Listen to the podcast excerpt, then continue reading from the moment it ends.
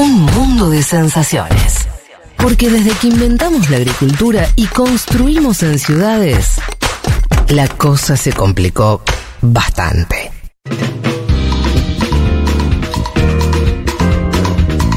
Bueno, no sé dónde vamos. Estoy. Estás perdido.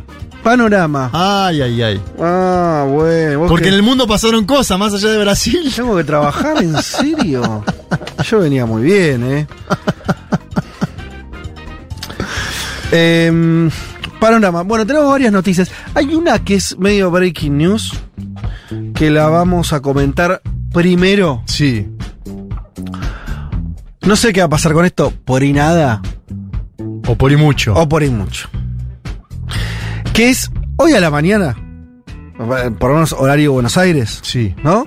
La noche del sábado. ¿Fue la noche del sábado? Sí, ah, fue, fue ayer a la noche. Se Ah, hoy se conoció acá. ah, bien, yo, yo accidente hoy a la mañana. Exacto. Eh, asesinaron, asesinaron a la hija de un filósofo ruso muy importante, ¿sí? Eh, Dugin, ella, eh, viste que la- la- los hijos, te- el nombre es Dugina, Ujú. viste que se le agrega es Sí. una, una forma rusa de, de utilización así de la, de la nomenclatura de los hijos. Él es, eh, por ahí lo conocen, bueno, es el programa que hemos hablado de acá, pues es considerado, es una etiqueta, pero sobre todo en Occidente, el ideólogo de Putin. El cerebro, viste que le pone. sí, sí, el, el, cerebro. el Rasputín de Vladimir Putin. No sé si es eso, pero sí es alguien que es muy relevante la política rusa porque es uno de los que estructuró en términos teóricos lo que sería eh, todo el renacer nacionalista ruso y que en términos políticos obviamente encara a Putin. Esa persona ocupa un lugar importante en Rusia y su hija fue asesinada ayer de la siguiente manera, con una bomba en su auto y dato es que en ese auto Iba a viajar. iba a viajar él mismo, ¿sí?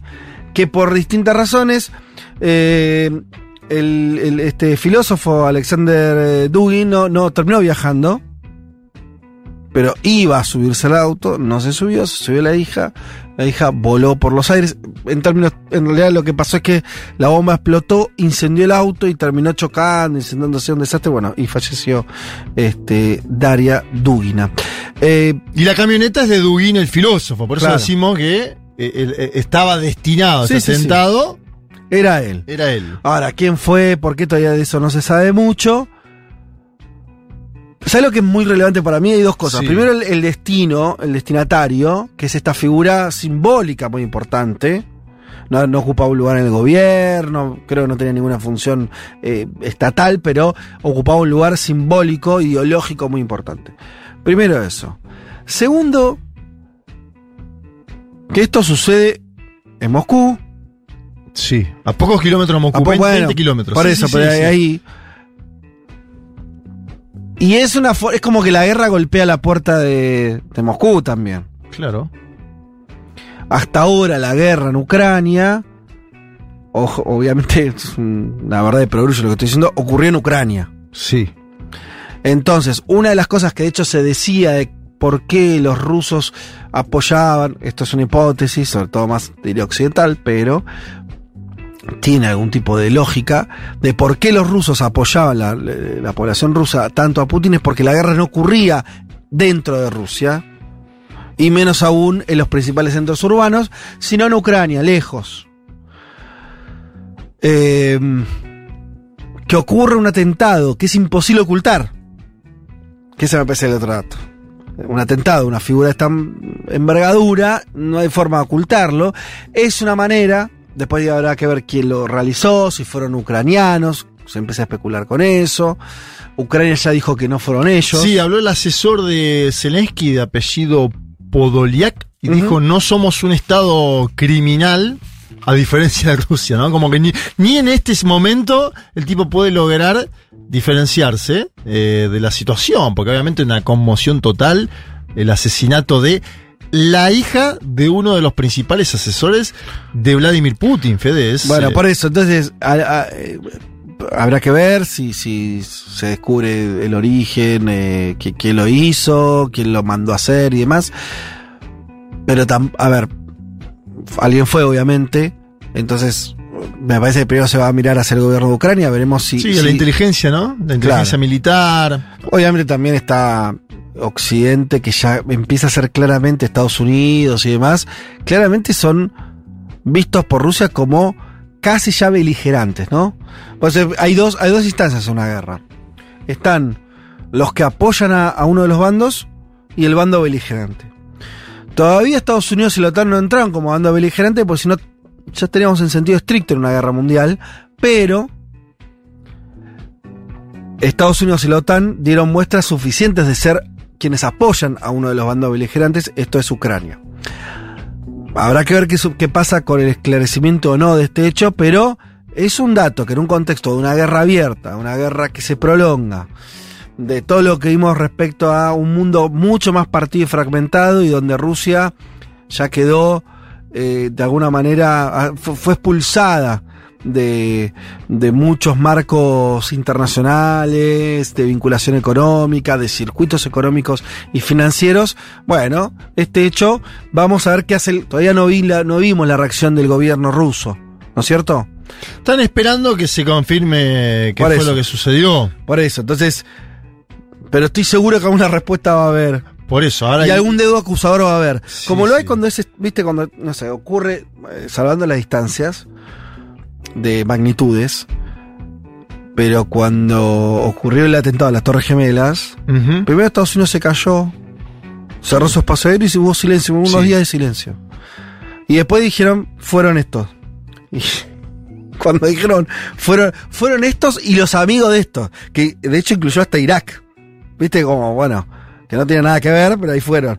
A lo que hoy es, Rusia va a decir, va a echar, seguramente va a designar un culpable, sea el culpable de verdad, sea construido, no importa menos eso, pero va a designar un culpable y me parece haber una reacción, veremos de qué magnitudes, pero es un paso más. ¿Pudiste ver el video de Dugin? Eh, totalmente es conmocionante. Es- vos ves el auto prendido a fuego y Du- Dugin mirando el auto como diciendo, acá está muerta mi hija. Por eso digo, Una chica joven, sí. una chica muy joven que tenía mucho futuro, pero digo, matar a Dugin ya era una locura. Ahora encima muere la hija. Imagínate Dugin lo que puede pensar. Lo que puede desear una venganza de eso. Es una situación, la verdad. Sí, vamos a ver, yo ¿se creo igual. Sí, a este nivel me parece que va a entrar dentro de una lógica más eh, de respuesta política, más allá de, la- de los sentimientos, ¿no? Para personales. Obvio, obvio, para obvio. una, una respuesta. Pero bueno, a lo que voy es. Se, se siguen acumulando datos y son todos datos siempre en favor Negativos. de un recrudecimiento de la guerra y, y de una descomposición del orden internacional. Sí, total. Eso. Sí, Yo sí. diría descomposición del orden internacional y guerra. Veremos a dónde nos lleva. Bien. Bueno, esa era una de las novedades que teníamos. Eh, lo otro que íbamos a comentar por acá. Ah, bueno, esto me interesa A ver. particularmente. Vamos un poco a la región, hay varias noticias vinculadas a nuestra región. Eh, una tiene que ver con que eh, es interesante esto, tiene que ver con eh, todo el, el- el restablecimiento de relaciones entre Colombia y Venezuela es, un- Sí. es una de las novedades de estos días, estas semanas. ¿Por qué? Primero porque venimos de históricamente dos países que se enfrentaron. ¿Por qué? Porque Venezuela hace muchos años que hay un gobierno de izquierda, eh, un gobierno de Chávez, después Maduro, y en Colombia eh, sucesivos gobiernos de derecha que se llevaron mal históricamente, incluso previo a todo lo que es fue la de la catombe venezolana y, y- y los emigrados. Recuerdan ustedes los enfrentamientos históricos que hubo entre, en su momento, Chávez y eh, Uribe. El por famoso ejemplo. mándeme 10 batallones a la frontera con Colombia de Chávez, ¿te acordás de esa frase? Sí. Y acá, bueno, se- ahí eh, Gustavo Petro calificó al opositor eh, Guaidó como Sí. inexistente. Lo cual también es, un, es jugar fuerte porque primero restablece relaciones con Venezuela en sentido pleno.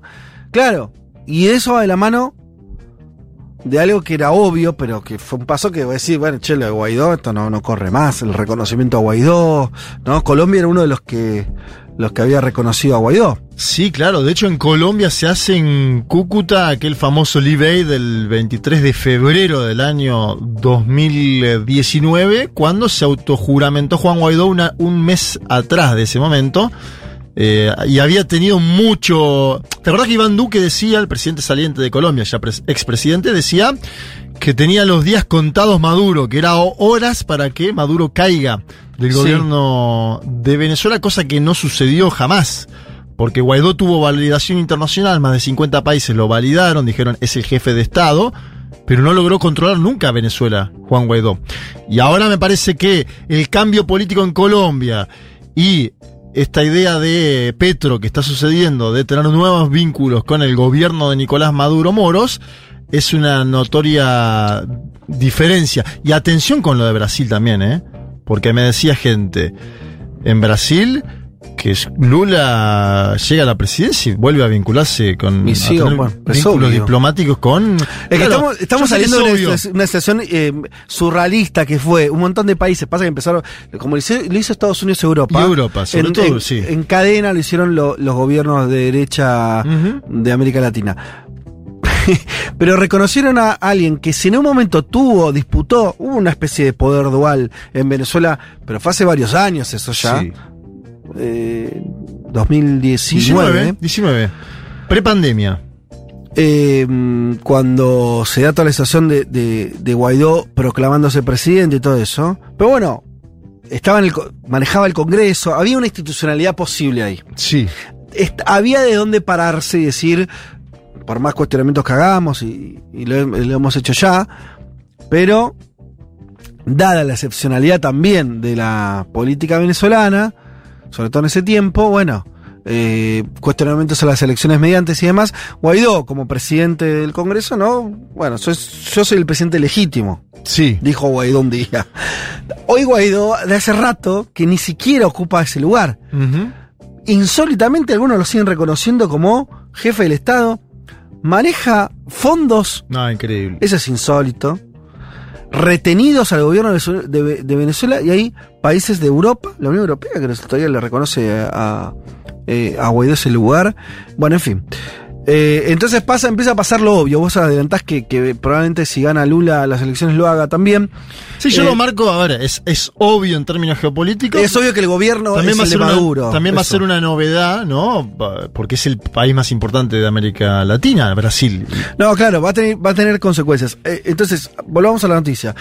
Nuevo gobierno de Petro, que Petro en eso se cuidó mucho, siempre descalificó, lo digo así, descalificó a Maduro. Sí, sí. Siempre habló pésimo de Maduro, no tiene afinidades personales, tampoco políticas. Nadie supone que, que Petro va a hacer un camino bolivariano. Todo eso está descartado. Bolivariano no sé, porque la espada de Bolívar la puso en su No, decís bolivariano- Chavista, chavista, Sí, chavista chavista. madurista. Sí, bolivariano en el sentido eh, de, de ideológico actual. Ahí está. Por supuesto que es bolivariano en términos históricos. Sí, sí, sí, sí. que es como decir San Martiniano Exacto. en la Argentina.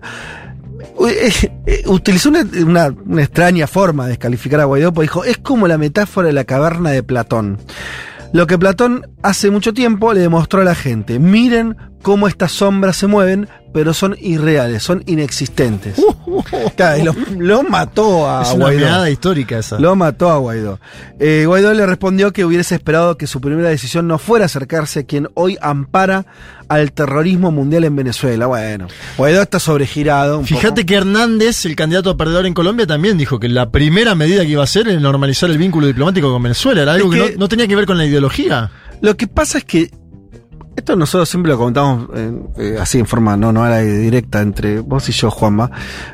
Que esto de decir, bueno, eh, hay mil críticas que le puedes hacer a Maduro, a su gobierno, a su comportamiento institucional, en su momento incluso muchas, este, mm, eh, a cómo se lleva con la oposición, eh, a trabas que, que, que hace sobre, hizo sobre ciertos candidatos, impidiéndolos para que participen en las elecciones, inhabilitándolo con una justicia eh, que, mm, que, que no, no, que parece mucho más dictada por, eh, por directrices políticas más que jurídicas. Todo eso es cierto. También es cierto que Maduro, a diferencia de todos los pronósticos, mantuvo el poder Sí.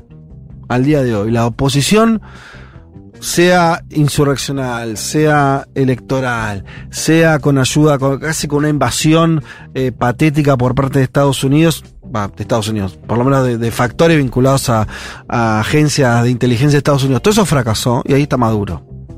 Y Maduro logró incluso domar la, hip- un- eh, una hiperinflación que duró mucho, la pandemia, y ahí está. Y hoy tenés un país mucho más ordenado económicamente, políticamente. Y entonces sí, si vos sos una, un país, eh, gobernás un país que tiene que tener relaciones como es el caso de Colombia, que tiene una frontera de miles de kilómetros, vinculación económica, vinculación de migrantes, ¿con qué vas a tener relación? Fíjate ¿Con Guaidó además- o con Maduro? Con Maduro, obvio. Fíjate además que ya no es más, eh, entre comillas, el cuco en las campañas Venezuela. Por el tema inflacionario. Claro. ¿Qué dice Bolsonaro? Argentina. Lula quiere llevar a Brasil a Argentina. Pasamos a ser nosotros Es el- increíble el eso, pero es muy sucedió. ¿Por qué? sí. Porque Maduro también dolarizó de facto, ¿sí? Dejó hacer esa famosa válvula de escape, dolarizó de facto. Que ese- eso es algo que en el futuro va a haber que analizar, ¿no? Si Sí. fue una virtud o fue un defecto. Digo, en 10, 15 años por ahí Venezuela sigue dolarizada como eh, sucede con Ecuador. Bueno, ahí está ahí entonces las declaraciones de Petro que tienen que ver con esto que estamos diciendo, un cambio más, más allá de la chicana relevante que es la recomposición de relaciones eh, diplomáticas entre Colombia y Venezuela. Y la otra novedad, la otra noticia que queremos comentar tiene que ver con Paraguay, donde el actual vicepresidente, que era el candidato opuesto, ¿no? Parecía que iba a ser el candidato, por lo menos el candidato opuesto. El candidato opuesto dentro de unas fracciones del Partido Colorado. Es compleja la política paraguaya en ese sentido. Y siempre el Partido Colorado tiene sus internas. Está el sector de, eh, de Cartés. Bueno, eh, el del vicepresidente apuntaba a ser un candidato fuerte para, para disputar la presidencia en el próximo mandato y fue bajado. El tema es por quién fue bajado. ¿Por el Partido Colorado? No.